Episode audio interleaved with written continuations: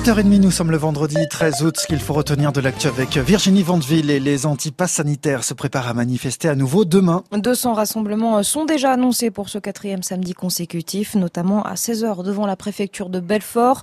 Au total, plus de 250 000 personnes sont attendues dans les rues de France selon les services de renseignement français.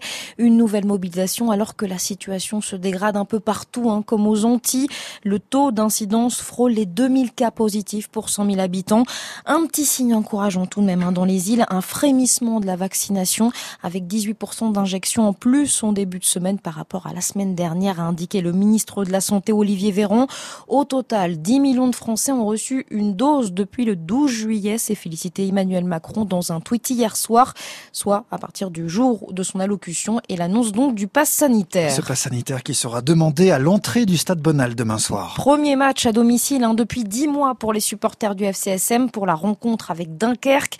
Les spectateurs devront enchaîner trois contrôles successifs. D'abord le pass sanitaire, puis le billet d'entrée au stade et enfin les palpations de sécurité. Le club a également recruté des agents spécialement habilités pour ce contrôle sans conservation des données, comme l'assure le responsable de la sécurité du stade, Roland Perrin il n'y a pas de conservation de données lors du contrôle du pass sanitaire parce que c'est interdit d'une part et que les appareils que nous avons loués ne permettent pas cette conservation. Et contrairement à ce qui se fait ailleurs, ce ne sont pas des téléphones portables qui seront utilisés pour vérifier le pass sanitaire, mais des, des appareils dédiés, des appareils spécifiques que nous louons.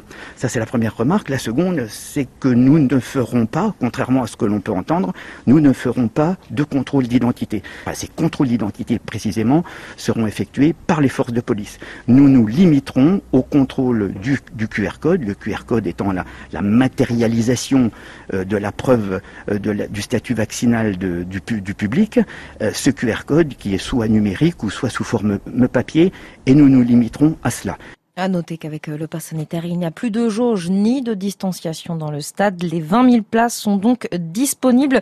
Vous pouvez les récupérer avant ce soir euh, en boutique. Sinon, ça se fera par Internet car les guichets euh, seront fermés demain lors de la rencontre du coup Sochaux-Dunkerque à 19h au stade Bonal.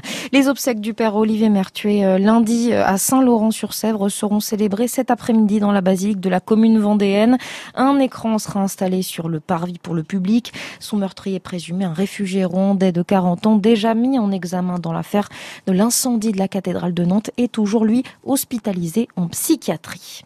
Il n'y aura finalement euh, pas de contrôle technique obligatoire pour les motos et scooters à partir de 2023. Le président a reculé hier face à la colère des motards. Il s'agit pourtant d'une directive européenne que la France est donc censée appliquer sous peine de sanctions. Et puis, quand on parle de route, eh bien, pour vous dire simplement que les retours euh, s'annoncent chargés ce week-end. Hein. La journée est classée orange et même rouge un peu partout. Dès demain, je vous propose d'aller voir les prévisions sur francebleu.fr.